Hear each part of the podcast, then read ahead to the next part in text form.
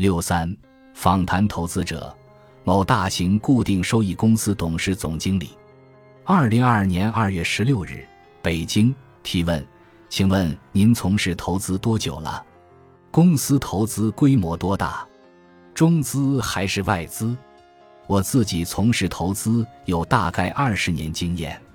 我们属于中资在境外的投资主体，管理规模大概两千多亿港币，在香港属于规模比较大的资产管理公司了。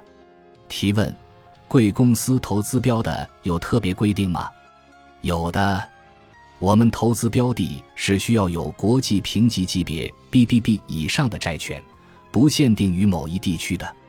虽然我们办公室在香港，但面对的是全球市场。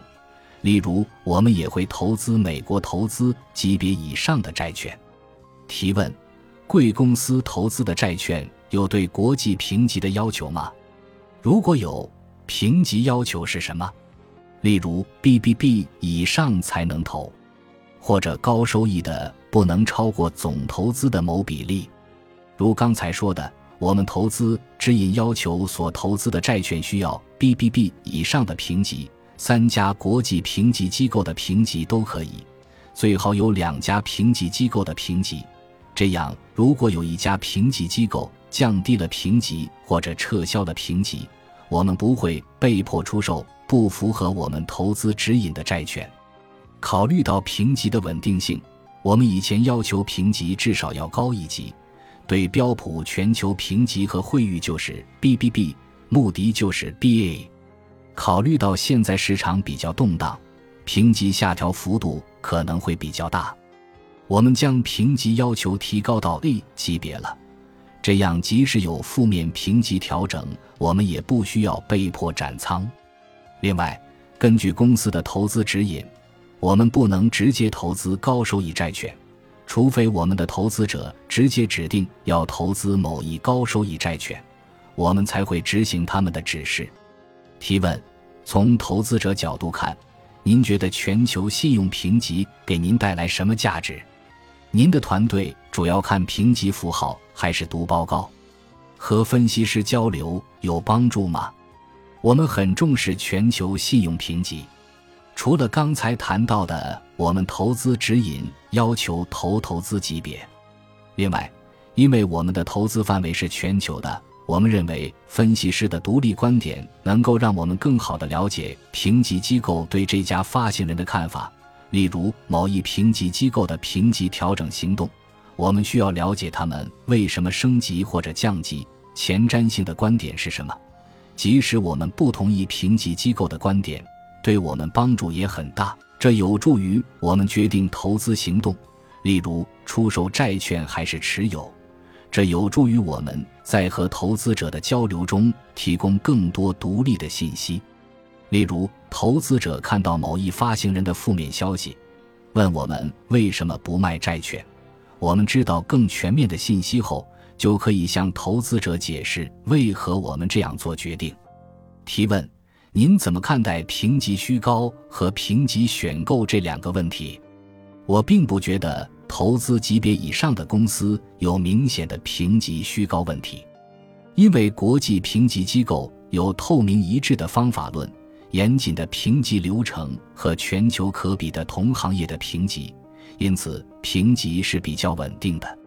但是，对于某些特定的领域，例如城投公司和房地产公司，因为这类公司的评级是带有区域特点的，如果一家给高了，那么其他同行公司的评级也会水涨船高，形成评级虚高的问题。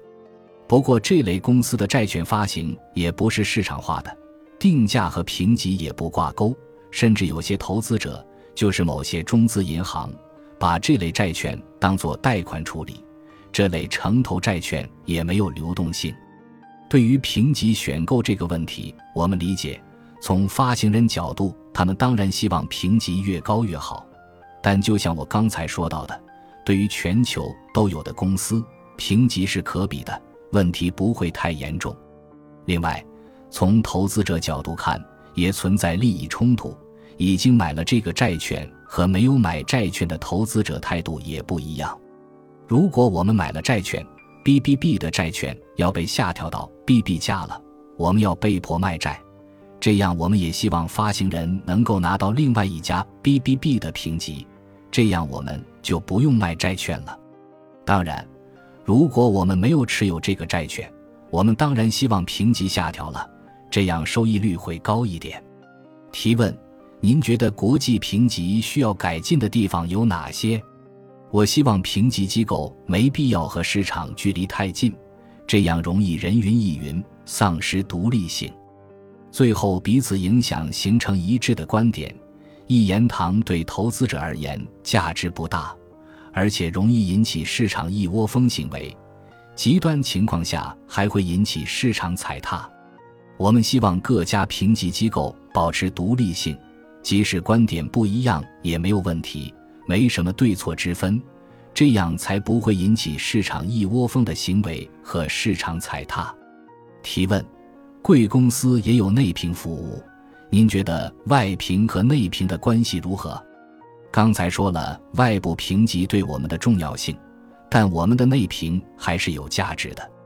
例如，有些投资由于历史原因没有评级，或者评级撤销了。我们内评要维持对这些债券的研究和信用看法，还有刚才我们提到特定行业的评级虚高，那么我们的内评需要独立分析，有自己的观点。我认为外评很重要，我们的内评和外评是互为补充的，但是内评不会取代外部评级服务的。提问：您怎么看待近期房地产的违约事件？大家都了解房地产行业的高风险和周期性，但是时间久了，大家就麻木了。监管从严引起信用踩踏事件，我觉得这个行业基本结束了。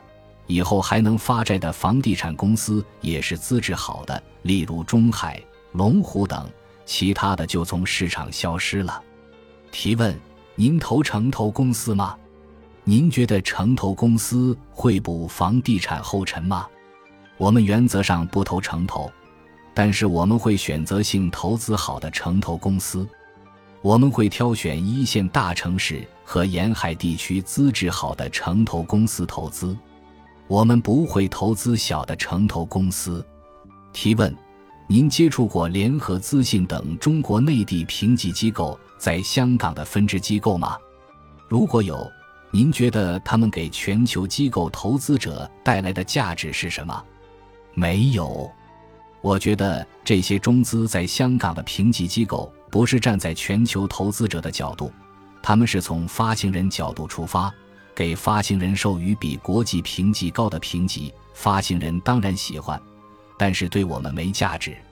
提问：您对国际评级和中资美元债市场一句话的总结？国际评级和中资美元债市场高速发展已经过去了，中资美元债市场以后主要是国企和金融机构的战场。本集播放完毕，感谢您的收听，喜欢请订阅加关注，主页有更多精彩内容。